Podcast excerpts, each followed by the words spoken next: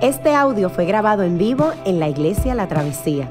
Nos alegra que puedas utilizar este recurso y esperamos que sea de bendición.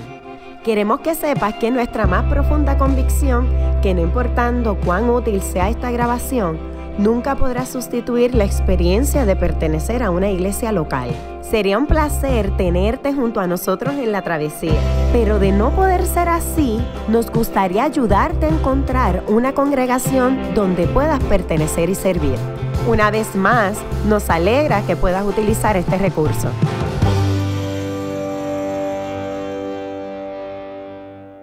Pero déjenme comenzar diciéndoles algo.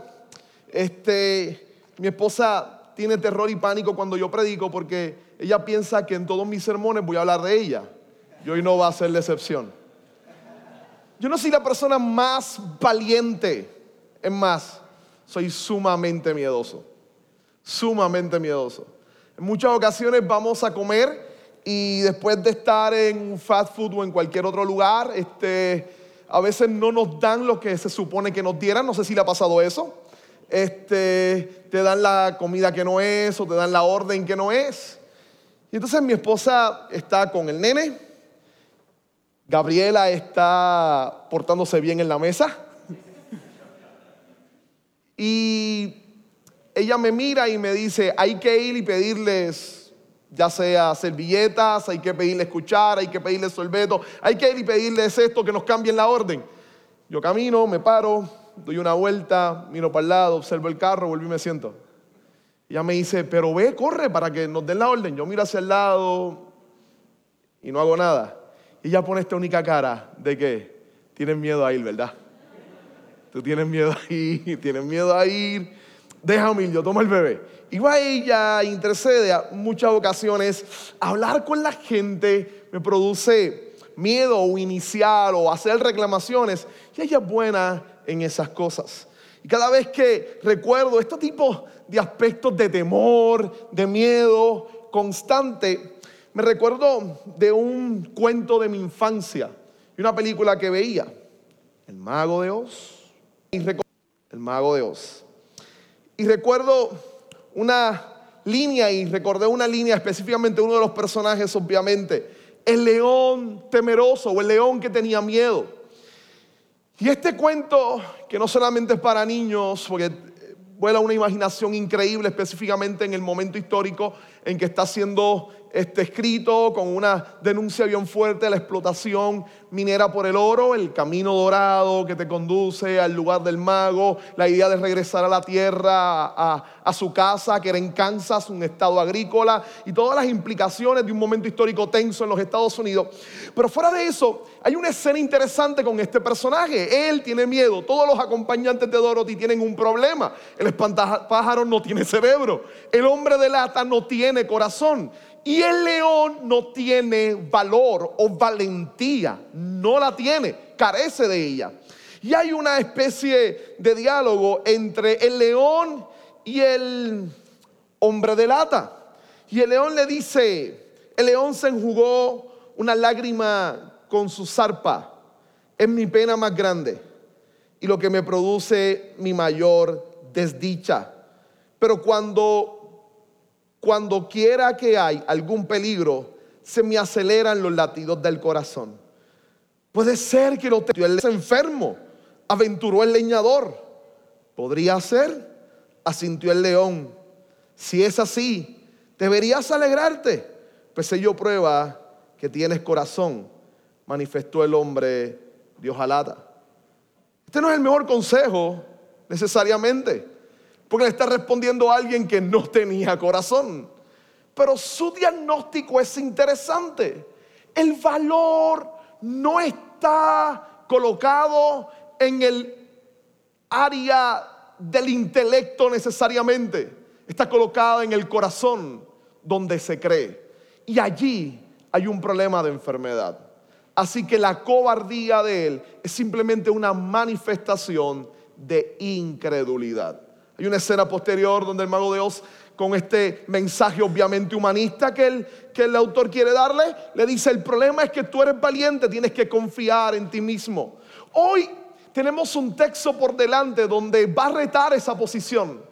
pero al mismo tiempo va a validar este diálogo entre el hombre de lata y el león con miedo. Y es porque Israel tiene enfermo el corazón. Su enfermedad es incredulidad, es falta de creer y de confiar en Dios. La manifestación de la misma, sus pies miedo o cobardía. Y vamos a ver qué sucede. ¿Qué tal si se pone sobre sus pies y me acompaña a leer entonces la porción de la palabra? Vamos a estar mirando el libro de números, el capítulo 13.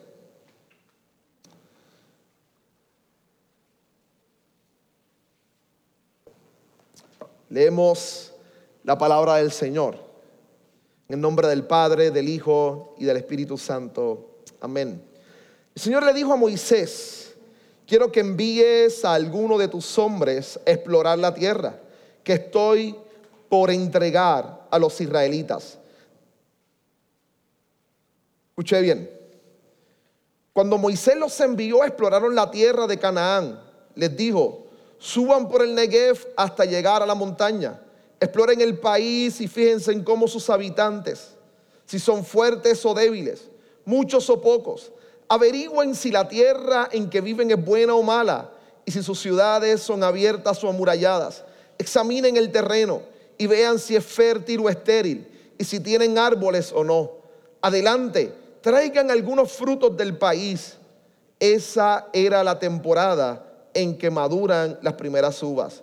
Los doce hombres se fueron y exploraron la tierra, desde el desierto de Sin hasta Rehob, cerca del Lebo, Hamad.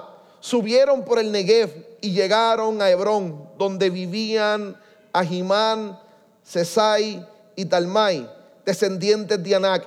Hebrón había sido fundada siete años antes que la ciudad egipcia de Zoán cuando llegaron al valle del arroyo de Escol, cortaron un sarmiento que tenía un solo racimo de uvas y entre dos lo llevaron colgando de una vara. También cortaron granadas e higos por el racimo que estos israelitas cortaron. A ese lugar se le llamó Valle de Escol.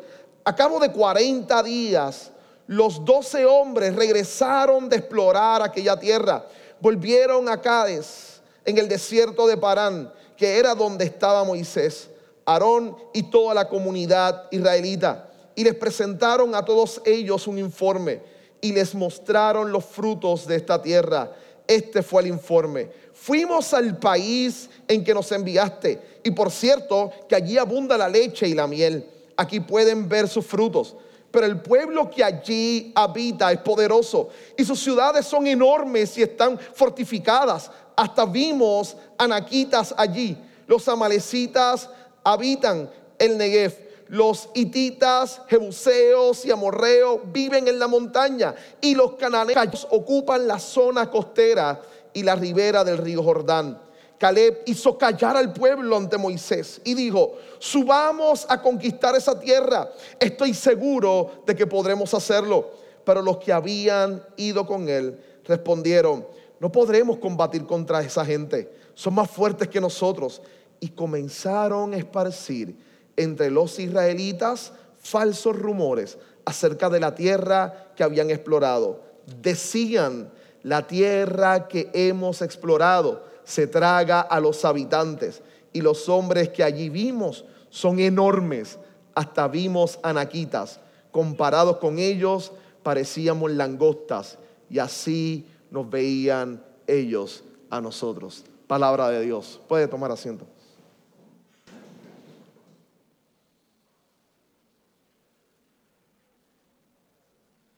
En los domingos pasados, cuando entramos en el libro de números, nos empezamos a dar cuenta de que números tiene que ver con la manera en que Israel camina por el desierto. Y habían algunas cosas sumamente importantes que yo quisiera volver a, a, enfatizar para que podamos entender la dinámica de lo que en estos pasajes está aconteciendo. Lo primero es que números se encuentra entre Éxodo, la salida o la liberación poderosa de Dios al pueblo de Israel y la entrada a la tierra prometida, la conquista de la tierra prometida, que es la suma promesa que Dios le había dado inclusive a Abraham. Así que se encuentran entre la liberación y el cumplimiento de la promesa por el cual fueron libertados. Y en medio de estos dos grandes eventos se suscita toda una gran cantidad de tensiones y de adversidades en el pueblo. Ellos están caminando por el desierto. El desierto que, que la caminata les costaría algunas semanas se transforma en una experiencia de 40 años. La razón de que se transforme en una experiencia de 40 años es exactamente el tema que tenemos por delante en esta mañana. Es ese tema exactamente. Ahora, cuando nosotros miramos, habíamos hablado que la imagen del desierto es rica y poderosa para explicar exactamente nuestro caminar diario en la fe. Nosotros como los israelitas nos encontramos entre dos tiempos, entre un pasado de liberación por Cristo en la cruz del Calvario.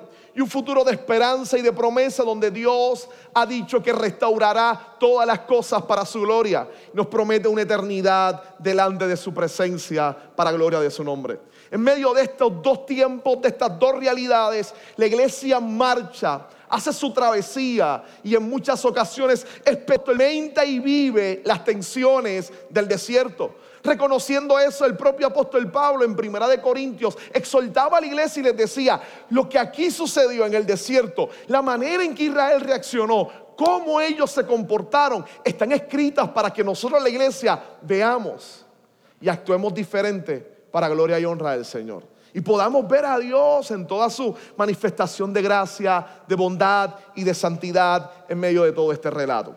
Así que tiene un propósito didáctico este libro y es mostrarnos de alguna manera a nosotros cómo podemos darle sentido a todos los problemas que llegan a nosotros en medio del desierto.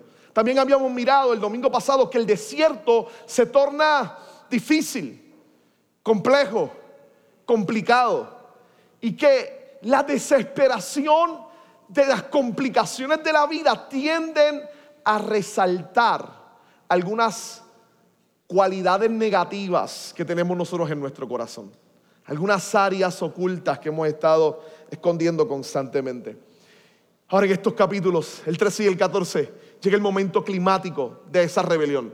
Llega el momento climático de las manifestaciones de Israel y tal vez se convierte en la, rebelión más fuerte y más difícil que Israel ha, ha dado y van a mostrar su falta de confianza en el Dios que los sacó de Egipto. Mi idea hoy es que esa falta de confianza se va a manifestar esencialmente en una especie de cobardía y que la valentía que vamos a ver en varios integrantes de Israel que son una minoría está fundada prioritariamente en confianza en Dios. Ahora, esto es darle un twist a la mayoría de las personas o la mayoría de los sermones que yo he escuchado sobre este libro. Porque aquí no es el llamado a decir, sea valiente, conquiste su tierra, átela, reclámela. Yo tenía un baile aquí que hacía cuando tenía estas líneas y estas palabras. No es ese tipo de expresión el que se da en este entorno. No es la valentía que implica y te dice, tú puedes, tú tienes la capacidad para hacerlo. No, es todo lo contrario, es una valentía diferente, es una valentía radicalmente distinta. Es una valentía que descansa en la confianza, en la gracia y en el poder majestuoso de Dios. Es una valentía que se manifiesta después que uno tiene fe y que cree en el Señor. Así que por eso la tesis principal que yo quiero trabajar es exactamente esa. La falta que ve el orden de Israel es la manifestación de su incapacidad de confiar en Dios. Quiero que veamos este capítulo de tres maneras diferentes. Hay un llamado a creer a la palabra de Dios, que van a ser los primeros versos. Hay un llamado constante que nos hace la escritura a que pongamos nuestra confianza en su palabra. Número dos, la incredulidad se va a manifestar en cobardía. Y la cobardía que vamos a ver en Israel es producto de la incredulidad del pueblo, de su incapacidad de creer y descansar en las promesas del Señor. Y tercero, quisiera culminar en, este, en esta mañana el sermón hablando sobre la solución para la incredulidad y la cobardía. Y creo que hay unas pistas que nos va a dar estos dos capítulos de cómo luchar con esto que nos atañe a todos en medio del camino. No es un problema solamente del león del mago de Oz. no es un problema solamente mío. Muchos de nosotros luchamos constantemente con el temor, con el miedo, con este sentimiento que ahoga nuestro ser. Y hoy el Señor viene a decirnos cómo tener valor y valentía, descansando en su gracia y en sus promesas. Déjeme comenzar con la primera parte y la manera en cómo se va a concretar esto. De repente, lo que nosotros empezamos a darnos cuenta es una serie de, aspectos bien comparables al resto del, del libro. Déjeme volver a decirlo. Cuando uno se acerca a leer este capítulo, y lo vamos a ver en unos minutos, es interesante porque el libro de números comienza la gran mayoría de sus primeros capítulos con la siguiente expresión. Y el Señor le habló a Moisés, o el Señor le habló a Moisés y Aarón, y culminan esos capítulos diciendo, y Moisés, o Moisés y Aarón, o Moisés, Aarón y el pueblo hicieron todo conforme a como el Señor había mandado. Éxito tras éxito, éxito tras éxito. La palabra de Dios está formando a su pueblo, le está dando orientación, les está guiando, los está este, fortaleciendo y preparando para los desafíos que vienen. Hasta que entramos esencialmente en los capítulos 11. Y esa principal voz que abre cada uno de los capítulos es sustituida drásticamente. Ya no es Dios quien comienza hablando, ahora es el pueblo quien habla. Y cuando eso sucede, casi el narrador nos anticipa un desastre y un caos. El pueblo se quejó porque tenía hambre. El pueblo se quejó porque tenía sed. El pueblo se quejó porque quería carne. El pueblo se quejó y lo que sucede es una rebelión. Se amotinan y ocurre todo un desastre en medio del pueblo. Cuando nosotros llegamos entonces al capítulo 13, este inicia como si algo bueno fuera a suceder. El Señor le dijo a Moisés. Y si uno sigue la línea del libro, uno entonces esperaría y diría, muy bien, entonces aquí vamos a terminar bien, vamos a terminar de forma correcta. Tal vez por eso es que esta rebelión es una de las más difíciles en el libro.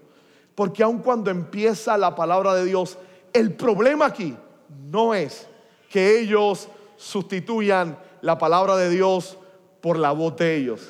El problema aquí es que ellos están ignorando o están echando a un lado o están menospreciando la voz del Señor.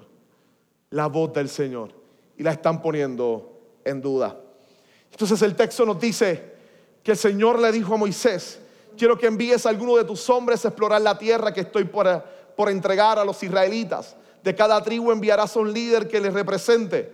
De acuerdo con la orden del Señor, Moisés los envió desde el desierto de Parán. Todos ellos eran jefes de Israel. Todos ellos eran jefes de Israel. Entonces el texto nos comienza a hablar exactamente de la palabra del Señor, de cómo la palabra va ordenando, va dirigiendo, va dándole sentido a Israel, va dándole coherencia al pueblo del Señor. Pero no solamente eso, sino que esa palabra se convierte en una palabra que transmite esperanza, que transmite gracia en sí misma. Dios inclusive le dice, voy a entregarles la tierra. Quiero que vean lo que les voy a entregar. Quiero que observen lo que yo les voy a dar a ustedes. No dice el texto, quiero que vean lo que ustedes con sus fuerzas tendrán que ganar. Quiero que vean lo que yo les voy a entregar. Y aquí apunta su palabra al don de la gracia de Dios, al hecho del favor del Señor, a, apuntar a la realidad de que ese Dios amoroso cumple su pacto, su promesa y decide darle la tierra a Israel. No porque ellos se la merezcan, no porque sean un pueblo especial, todo lo contrario. Los versos o los capítulos anteriores nos han dicho la incapacidad de este pueblo de vivir en obediencia. Sin embargo, aquí su palabra muestra algo de la naturaleza de Dios. Él es un Dios de amor. Él es un Dios de misericordia. Él es un Dios de bondad. Él es un Dios de gracia. Y entonces decide darle la tierra a su pueblo. Esa tierra era la gran promesa que le había hecho Abraham. esta cúspide de todas sus promesas. Era hacia donde estaba moviendo el pueblo. Y ahora están a punto de alcanzar lo que tanto Dios les había prometido. Un lugar donde estar y habitar con su Dios. Un lugar donde desde ese espacio geográfico Dios vendría a transformar y a cambiar el mundo con su amor, con su justicia y con su misericordia. ¿Qué hace Dios con su palabra? ¿Qué hace Dios por medio de su palabra en estos textos? En los capítulos anteriores. ¿Qué hace Dios por medio de su palabra en el libro de números? Dios ordena y dirige a Israel.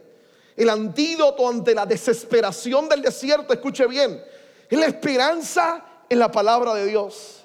Esa es la manera en cómo Dios se revela a través de su palabra y lo vuelve a hacer aquí, como les implicaba el domingo pasado, lo hace en esperanza. La revelación de Dios se hace en esperanza. Es el Dios que entra en la historia y anuncia un futuro que ellos todavía no están viviendo, pero que les garantiza que van a vivir prontamente. Así que no solamente ordena, sino que se convierte en el antídoto en medio del desierto. La palabra de Dios está diseñada para que fuera orden y antídoto ante la desilusión que el desierto podía causarle. Y esa sigue siendo su función hoy en día. Ordena nuestras vidas, dirige nuestros pasos, nos alienta en medio de la adversidad. Por ello, la primicia de la palabra es nuestra, es nuestra prioridad teológica aquí en la iglesia. Por eso constantemente estamos diciendo que si hay algo que mueve nuestro servicio es la palabra del Señor. Adoramos conforme a las escrituras, procuramos hacerlo hacemos reflexión por medio de la doctrina, nos movemos a la palabra predicada. Y después de esa palabra proclamada, nos movemos entonces a esa palabra hecha sacramento en medio de nosotros. Es constantemente ese acto de la palabra como eje central de todo nuestro servicio. Porque la palabra de Dios nos orienta, nos da forma y nos da aliento. El problema que Israel va a enfrentar es una polifonía excesiva me explico, hay una multiplicidad de voces en medio del desierto. Están las voces de la inseguridad, están las voces de la aflicción, están las voces del desencanto, las voces del desacierto y ahora las voces de la duda. Hay una gran cantidad de voces que están luchando por conquistar la imaginación y el corazón del pueblo de Israel. Y en medio de todas esas voces surge la voz de Dios, buscando dispersar esos sonidos y enfocar a Israel en la voz que les orienta y les dirige en medio del desierto. ¿No es esto una imagen poderosa en nuestra vida? ¿Es esto una imagen realmente gloriosa en medio de nuestro caminar? ¿Con cuántas voces luchamos nosotros día a día? ¿Cuántas voces están peleando por meterse en nuestra cabeza? ¿Cuántas voces están luchando por adueñarse de nuestro corazón? La voz de la injusticia, la voz de la culpa, la voz de la melancolía, la voz del desaliento. ¿Cuáles son las voces con las cuales luchamos en medio de nuestro desierto? El asunto es prestarle la atención a la voz de Dios a través de su palabra. Porque mientras las voces del desierto nos hablan de justicia, su voz grita justicia desde los cielos. Mientras las voces gritan culpabilidad en nuestros oídos, su voz grita perdón y compasión en abundancia. Mientras las voces gritan desesperanza, su voz desde el principio está proclamando la esperanza que se hizo carne en Jesucristo y que ha proclamado y prometido cambiar todas las cosas para gloria suya. ¿Qué voz le estás permitiendo ser la rectora de tu imaginación, de tus sentimientos, de tu confianza, de tu corazón? ¿Cuál es la voz que está ganando? ¿Es tu propia voz? ¿Cuáles son las voces que estás permitiendo escuchar? Yo te invito a que la voz de la Escritura, la voz de Dios sea la voz que dirija y ordene tu vida completamente. Ahora, no estoy diciendo en este sermón que lo que me refiero a esto es que leas tu Biblia tres veces al día. Yo supongo que lo solo haces ya. No, no, no es eso de lo que me estoy refiriendo. Estoy refiriendo a tener un corazón receptivo a su palabra, a confiar en ella, a que la palabra del Señor sea el centro de toda nuestra vida.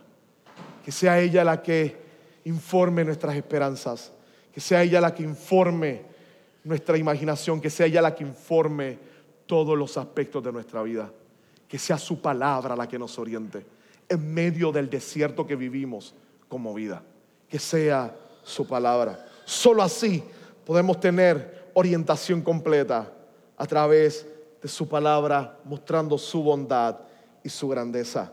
Israel entonces se encuentra con, con esa dificultad, con esa adversidad, con la batalla intensa sobre, sobre quién va a dominar, quién va a dominar la acción y la actual de Israel. Y entonces pasamos al momento más trágico de esta historia. Si usted vio bien, Dios le dijo, yo se las voy a dar. Ahora, esto es un buen momento para nosotros ver quién dice esto. Para sentarlo si queremos frente al estrado y entrevistarlo o enjuiciarlo con todas nuestras interrogantes. ¿Quién está prometiendo algo? ¿Está prometiendo en vano? ¿Tiene poder o capacidad para dar lo que promete? ¿Es su promesa una falacia o ha demostrado ser consistente en ello? Israel ha olvidado su pasado, como hemos hablado.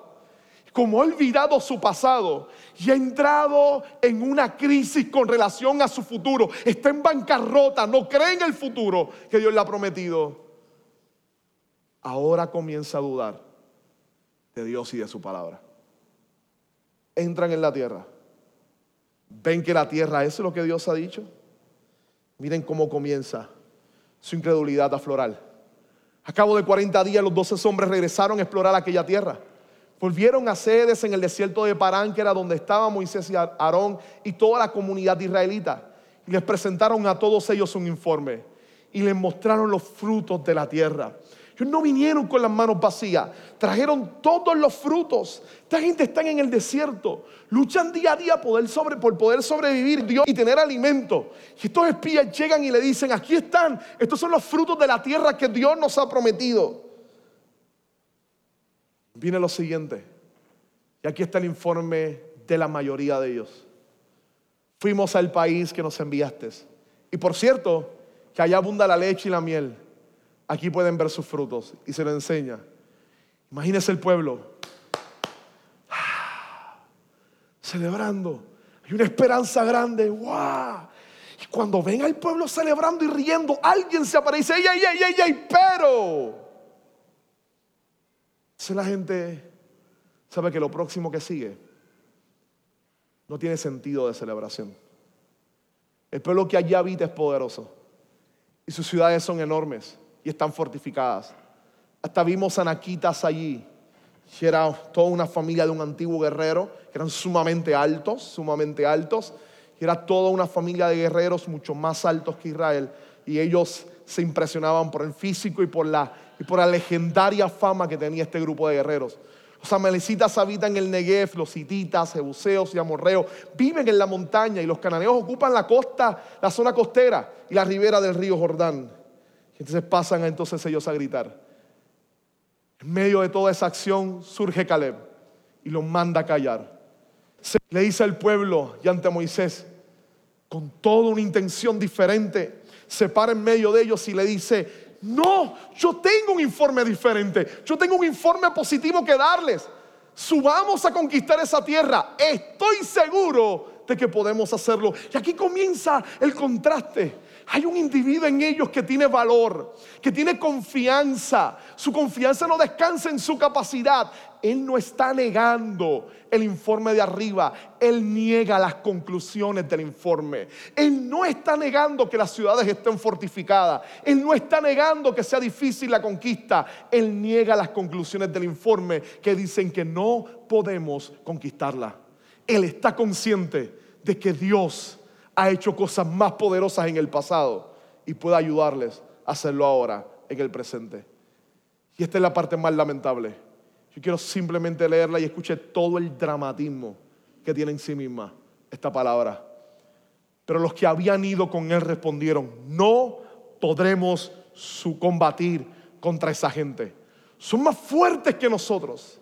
Comenzaron a esparcir entre los israelitas falsos rumores acerca de la tierra que habían explorado. Decían, la tierra que hemos explorado se traga a sus habitantes. Y los hombres que allí vivieran, que vimos, perdón, son enormes, son gigantes. Y como ellos exageran y en este momento empiezan a exagerar completamente el informe buscando intimidar a la gente. Son gigantes.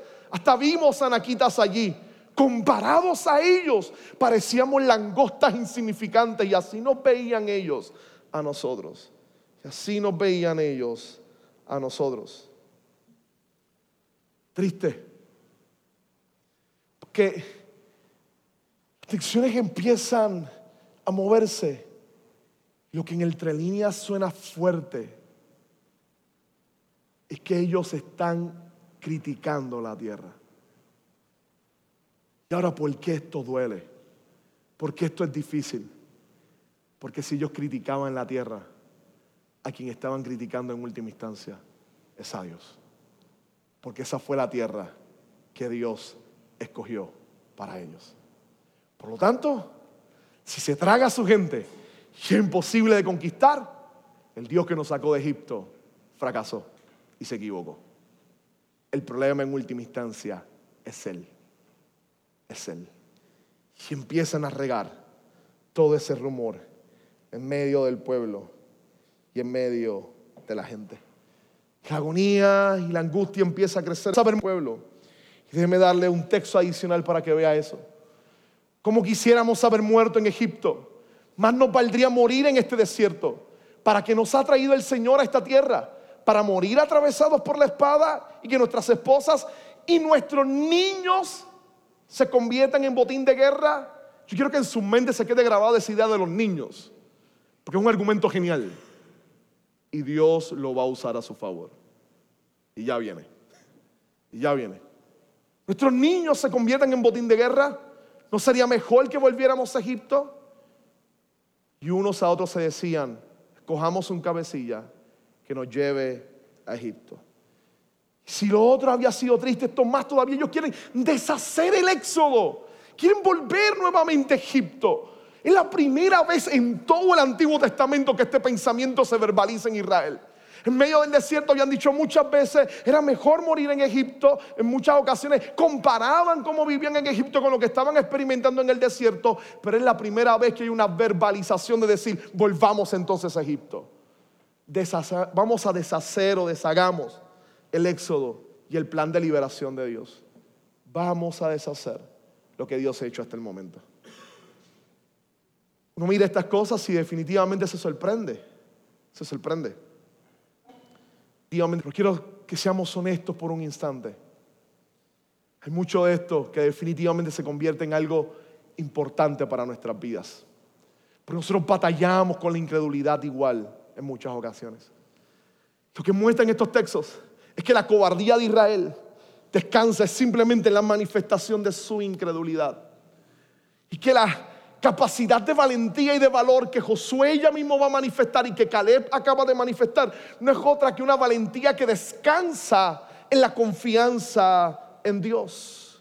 Ahora esto es un buen momento para darnos cuenta cómo un principio teológico tiene grandes repercusiones para nosotros en la vida para la forma y la manera en que nosotros vemos y vivimos esto.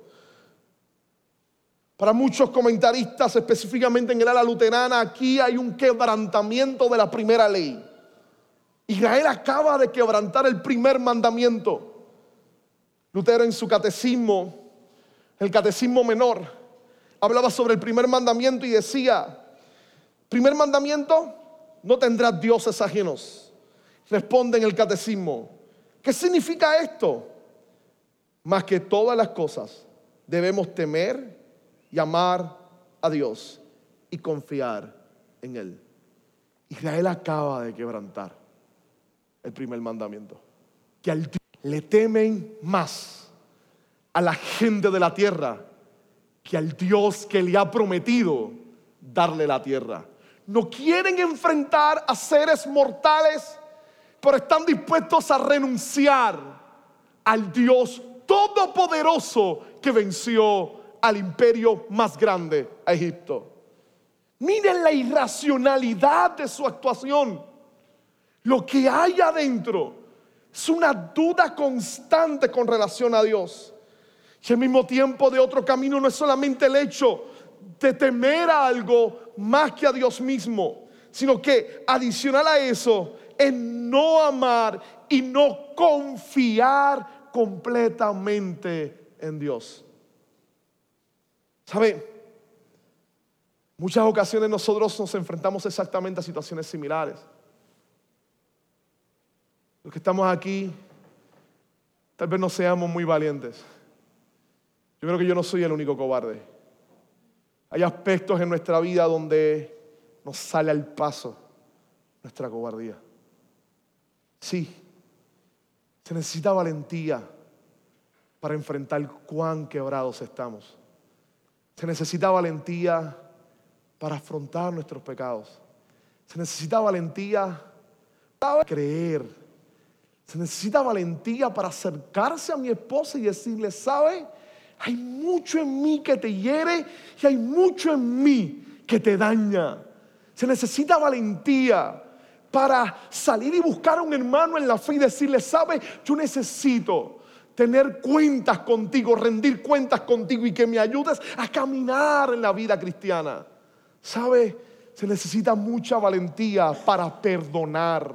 Es más fácil seguir odiando. Es más fácil no enfrentarse a la persona, pedirle perdón, inclusive solicitarle por medio de casi una entrega a que te perdone. Es más fácil correr por el temor de lo que la persona puede decir. Se requiere valentía para iniciar el acto de reconciliación y decirle a alguien, perdóname. Se necesita valentía para creer que Dios puede cambiarme. Podemos llenarnos de temor y de miedo y el miedo puede llenar nuestra vida y hacernos pensar de que jamás vamos a cambiar. El temor nos paraliza en nuestra zona de comodidad, impide que avancemos, impide que seamos, que podamos disfrutar. El temor trata de paralizar nuestra vida, se necesita valentía para poder vencerlo. Ahora esta valentía no nace de nosotros, no surge de nuestra habilidad. Somos seres quebrados, corrompidos por, por nuestra rebelión contra Dios, por nuestro pecado. Y es ahí, es ahí donde el temor se aflora desde nuestros primeros padres. Es y Eva fallándole a Dios. Es Dios entrando en él, en Edén. Es Dios llamándolos a ellos. Y es ellos escondiéndose en medio de unos arbustos mientras su Padre Creador camina por el lugar que les preparó a ellos. Es el temor a no enfrentarle. Es el temor, el, ocultarse, el, el no querer afrontar los desafíos de la vida. Bien natural en nosotros. El miedo y el temor. Porque nace de la incredulidad. El vino mirando esta realidad, utilizando la palabra coraje como valentía, decía el verdadero coraje, la verdadera valentía se basa totalmente en la protección de Dios. Y aquellos que confían en Dios pueden actarse no solo de que no tienen miedo, sino de que estarán seguros cuando la ruina supere a todo el mundo. El vino no estaba apuntando a la idea de que él no tenía miedo, de que no hubiese nada de miedo. En un consiguiente, el vino aclara y dice que el miedo al que él se refiere es el, miedo que domina, el miedo que te impide creer. De manera que culmina en esa expresión diciendo, ¿sabes? El verdadero coraje, la verdadera valentía surge de descansar en la palabra de Dios en sus promesas no viene de nosotros. El miedo se convierte en algo que separa, que hiere familias. La cobardía se convierte en algo que lastima y divide vecinos, compañeros de trabajos. La cobardía se convierte en algo que impide que sirva plenamente en la iglesia. Porque es que me hirieron en otros lugares y tengo miedo a, involucrarme demasiado. Y hay que tener valentía para poder involucrarme y para estar dispuesto a volver a ser herido, pero amar. Hay que ser valiente para poder salir de la herida de una vieja relación que golpeó mi interior y que me ha marcado. Estar dispuesto a empezar una nueva relación. Hay que ser valiente para poder mirar a los hijos junto con los nietos y decirle, no fui el mejor padre, pero quiero rectificarlo. Hay que ser valiente para mirar a nuestros padres y decirles, no fui el mejor hijo, pero quiero mostrarte el amor de Dios. Esa valentía no es nuestra, pero ¿sabe qué iglesia? La necesitamos. Hay que ser valiente para levantarse todas las mañanas en medio de una sociedad que constantemente nos reta. Hay que ser valiente para enfrentarnos a este mundo que a veces se vuelve totalmente antagónico. Hay que ser valiente. Pero el miedo, por un lado, pudiera censurarnos, pararnos, intimidarnos. Hace varios años tuve la oportunidad de estar en Alemania y una de las cosas que más llamó mi atención en las plazas de Alemania hay unos pilotes, una especie de barriles que están en el suelo insertados y a ciertas horas del día se levantan automáticamente. Cuando le pregunté a los locales por qué tenían en las plazas con una belleza antigua o arquitectónica preciosa, con, fuentes y, y con toda esta imagen de antigüedad, levantando todos estos elementos modernos que a veces ponían fe a las plazas principales de las ciudades importantes en Alemania, la respuesta de la gente es que hay atentados terroristas nos han hecho vivir en un estado de miedo. Así es todo lo que hay es en busca de seguridad. Ya hay política, hay académicos introducidos en las ciencias sociales y en la política apuntando al fenómeno del miedo ocurrido en los países y la utilización del miedo como imaginario de los poderes de gobierno. Por ejemplo, la idea de tener miedo a que un atentado terrorista golpee mi ciudad, por lo tanto tengo miedo a ello, tengo miedo a la muerte, no quiero enfrentarme a esa diversidad, a esa adversidad, por lo tanto que echen todos los inmigrantes afuera, porque entre ellos pueden haber gente que afecte mi vida. ¿Cómo la iglesia navega eso? Es uno de los grandes debates en misiones. Abrimos y le decimos, vengan y vamos a aprovechar y evangelizar y a ganar un mundo que por primera vez está llegando a nosotros, abierta y en búsqueda de refugio. Muchos han hecho eso. Pero lo que reina en ese espacio de la política, también en nuestras vidas cotidianas, es el Puerto Rico lleno de asesinatos. Son nuestras casas aseguradas. Es la incapacidad del diálogo con mi vecino, de compartirle el Evangelio a alguien. Es el miedo de una sociedad que se ve hostil que va inundando mi vida y restringiéndola completamente. Miedo nos aprisiona. Necesitamos valentía. A Él pierde su confianza en el Dios de la vida, el Dios que todo lo domina y lo gobierna. Se enfrenta entonces con una gran adversidad. ¿Cuál es la solución para la incredulidad y para esa cobardía? ¿Cuál es la solución?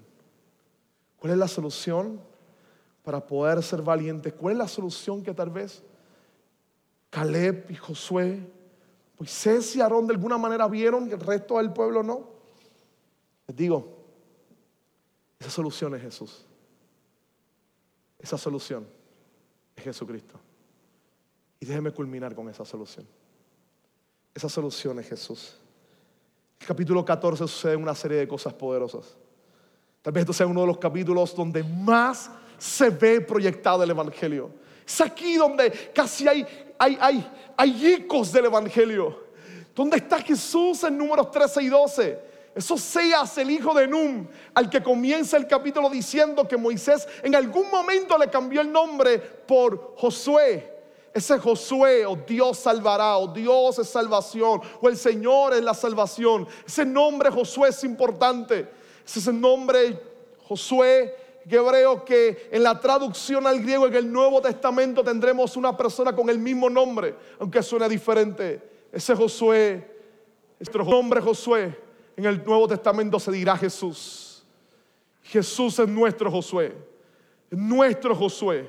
es nuestro Salvador es el que apunta que la salvación proviene de Dios. ¿Cómo puedo tener valor? ¿Cómo puedo tener valentía? Porque no voy a olvidar mi éxodo. No voy a olvidar que Él murió por mí en la cruz del Calvario, perdonando todos mis pecados y ha asegurado mi perdón para siempre. Nada me puede separar del amor de Dios, ni lo alto, ni lo bajo, ni ninguna otra cosa creada me podrá separar del amor de Dios en Cristo Jesús, Señor nuestro él es el Josué que me salva. Por eso puedo enfrentarme a la vida.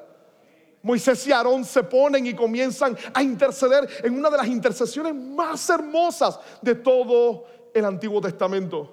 Le recuerda a Dios su carácter. Tú eres un Dios misericordioso y amoroso. Utiliza el concepto Hased que está lleno de esplendor. Es un amor incondicional, es un amor de gracia, es un amor abundante, es un amor sobre todo un amor del pacto. Y lo que está haciendo Moisés recordando, tú eres un Dios que ama conforme a tu pacto. Moisés el profeta, Aarón el sacerdote interceden ante Dios. Jesús en el Nuevo Testamento es nuestro profeta y sacerdote que intercede constantemente por nosotros.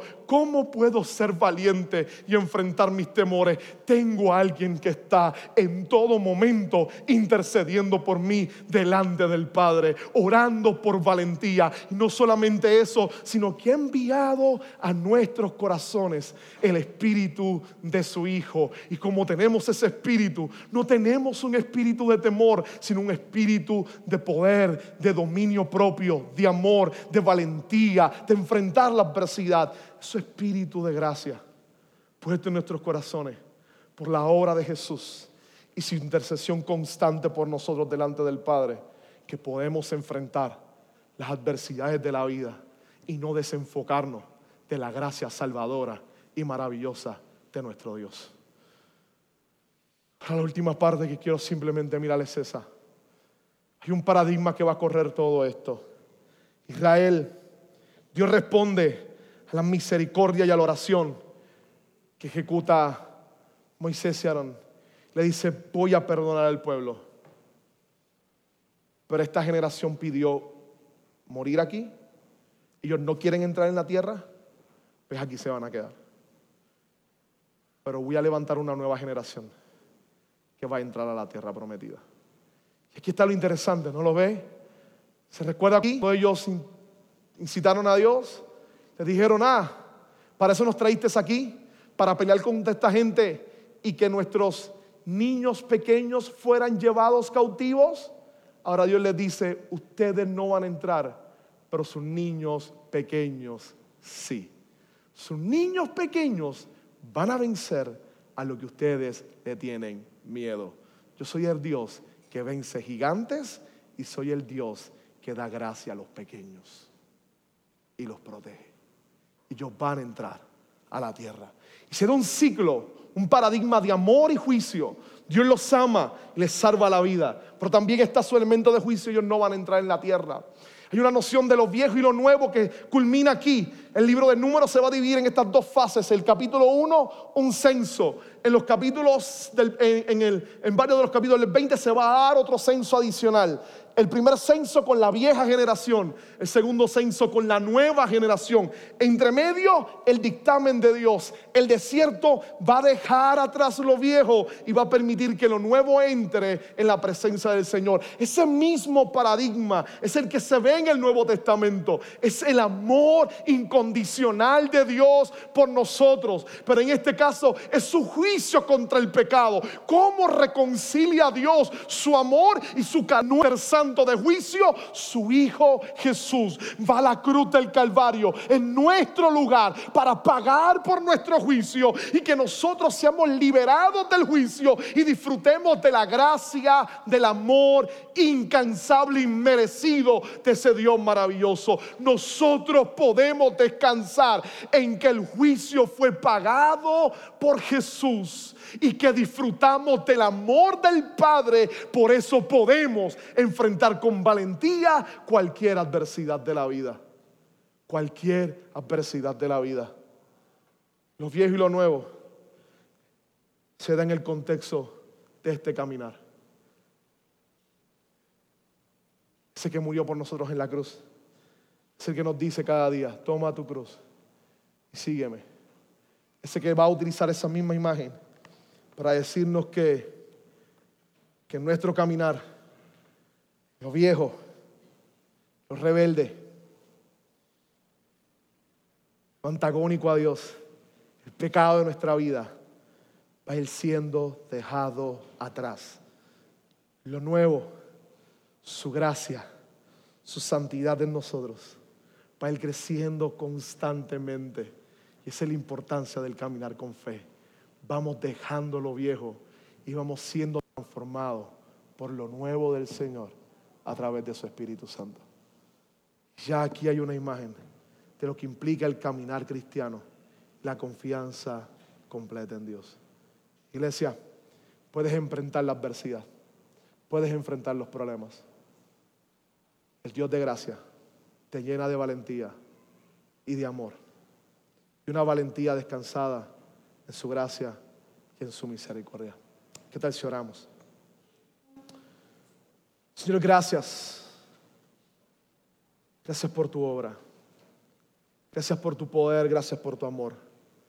Gracias por la oportunidad de poder contemplar cuán grande y poderoso eres. Nos ponemos delante de ti.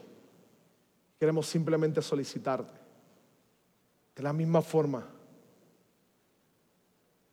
que has fortalecido a tantos a través del tiempo. Que nos ayudes a ser fortalecidos con valentía, a enfrentar todos los problemas y adversidades del camino y de la vida. Que tu gracia sea la que nos inunde y la que nos acompañe en todo momento. Queremos colocarnos en tus manos y tú seas el Señor de nosotros. Ayúdanos dándonos una dosis extra de valor por medio de tu comunión. En el nombre de Jesús lo pedimos. Señor. Amén. Qué bueno que pudiste escuchar esta grabación. ¿Qué tal si la compartes con otros? Recuerda que hay muchos más recursos en nuestra página latravesía.org, donde también puedes realizar un donativo. Dios te bendiga.